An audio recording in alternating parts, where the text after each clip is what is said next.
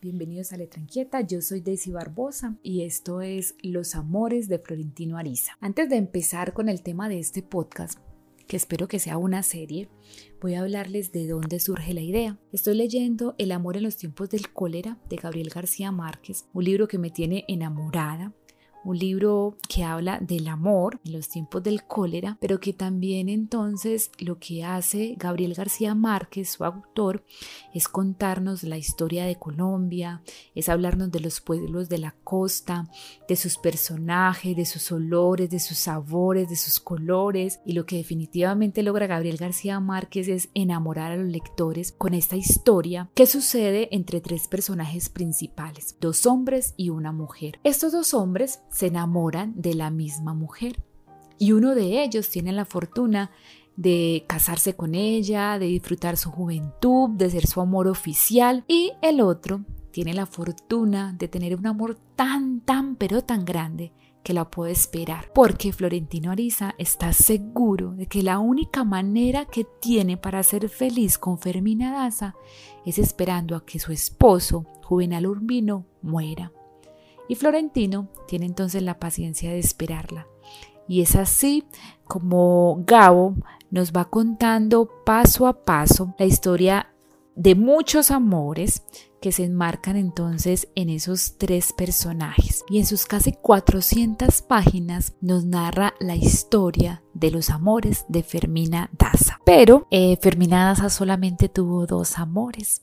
En cambio, Florentino Ariza tuvo hmm, un solo amor, ella. Pero también tuvo por ahí algunos amores más pequeñitos o algunas canitas al aire o algunos acercamientos pasionales. Y hoy voy a empezar con el primero de esos otros amores de Florentino Ariza. La supuesta Rosalba llega a la vida de Florentino Ariza en un momento bien importante. Florentino decide hacer un viaje, se quiere alejar de su lugar de origen porque quiere olvidarse de Fermina Daza, decide hacer un viaje, un viaje en barco, un viaje que nos describe el estado del río Magdalena, la época fluvial del río, pero que también nos habla de la guerra y un poco del cólera que se estaba viviendo entonces en esa época. Es un viaje donde la monotonía, es como la principal compañera de estos pasajeros. Florentino tenía un camarote, pero lo tiene que ceder. Y para completar como este ambiente de incomodidad que le toca sufrir a Florentino Ariza, hay dos hechos que marcan un poco el tedio en ese, en ese momento de la historia. El primero es que han pasado dos barcos con bandera amarilla.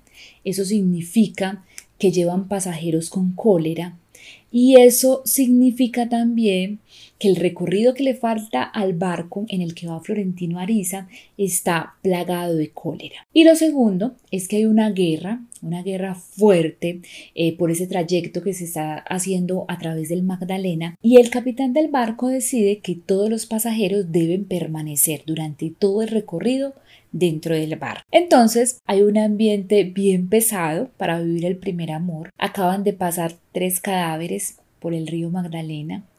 Son cadáveres que están flotando, son cadáveres que están podridos y lo que hacen es dejar ese olor fuerte en el ambiente del barco. Pero además es una época de mucho calor, de mucho sudor, es una época pesada en el ambiente, pero Sucede entonces este encuentro de su primer amor. Escuchen.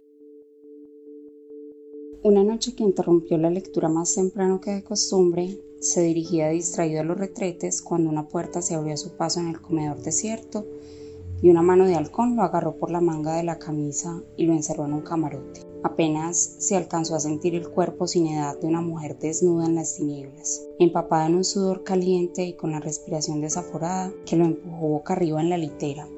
Le abrió la hebilla del cinturón, le soltó los botones y se descuartizó a sí misma acaballada encima de él y lo despojó sin gloria de la virginidad. Ambos cayeron agonizando en el vacío de un abismo sin fondo, oloroso a marisma de camarones. Ella yació después un instante sobre él resollando sin aire, y dejó de existir en la oscuridad. Ahora váyase y olvídelo, le dijo. Esto no sucedió nunca. Y este encuentro tan espontáneo empieza a girar en la cabeza de Florentino Ariza y lo que él hace es pensar que no pudo haber sido resultado del tedio, sino que más bien fue un plan que tomó tiempo y que inclusive fue planeado meticulosamente por esa mujer. Y esa idea es la que hace que Florentino Ariza se obsesione con saber quién fue ella y empieza a alimentar esa obsesión y esa búsqueda de esa mujer porque por primera vez sintió a Fermina Daza podría ser reemplazado por una pasión terrenal. El remedio para su desventura. Fue así como se empeñó en descubrir la identidad de la violadora maestra, en cuyo instinto de pantera encontraría quizás, pero no lo consiguió. Al contrario, cuanto más profundizaba en el escrutinio, más lejos se sentía de la verdad. Florentino Ariza empezó a observar, a investigar y a analizar, y la única certeza que tenía era que el asalto se había cometido en el último camarote por una puerta interna con el penúltimo camarote. Pero el último camarote estaba comunicado y las habitantes de esos dos camarotes eran tres mujeres que le habían llamado mucho la atención porque en Barranco de Loba, un puerto que estaba cerca de Mompox, y le habían llamado la atención a Florentino Ariza porque llevaban un niño en una jaula de mimbre. Estas tres mujeres eran bien particulares. Estaban vestidas a la moda, tenían sombrilla, tenían abanicos de pluma. Y además, las dos menores se cambiaban dos o tres veces al día y parecía como si ellas llevaran puesta la primavera, en contraste con lo que le pasaba a los otros pasajeros que estaban derretidos del calor.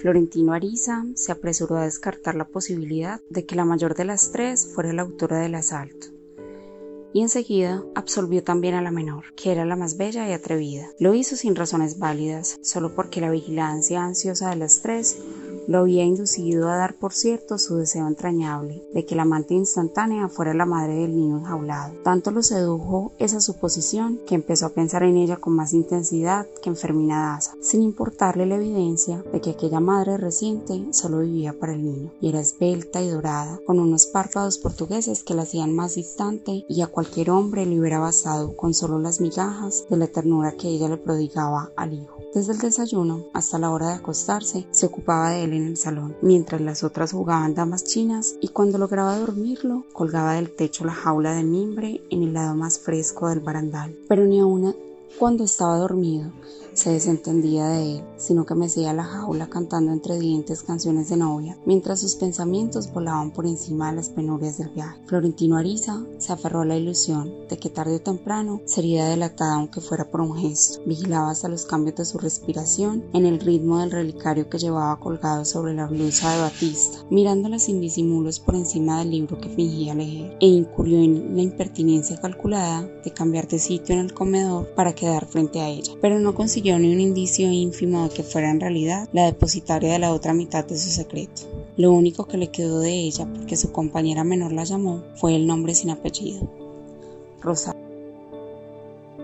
Y así pasaron los días. Florentino Ariza seguía observando y alimentando ese sueño en donde Rosalba era la protagonista de su primer amor. El barco llegó a Puerto Nare, este era el destino final para todos los pasajeros que se dirigían al interior de Antioquia y se distrajo viendo cómo descargaban toda la mercancía que había en el barco y que tenían entonces que dejar en Puerto Nare. Y se dio cuenta muy tarde que entre las personas que desembarcaban el barco estaba el grupo de Rosalba. Sintió un dolor tremendo y se atrevió hacer algo que no se había atrevido a hacer durante todo el tiempo que estuvo con ellas en el bar y fue que les hizo una seña de adiós con las manos. Y las tres respondieron esta seña de una manera tan familiar que Florentino Ariza lo único que hizo fue sentir remordimiento. Y así se va el primer amor de Florentino Ariza. ¿Será que con el segundo amor de Florentino Ariza tenemos más certezas? Esto lo sabremos en el segundo episodio de Los amores de Florentino Ariza. Los esperamos. Chao.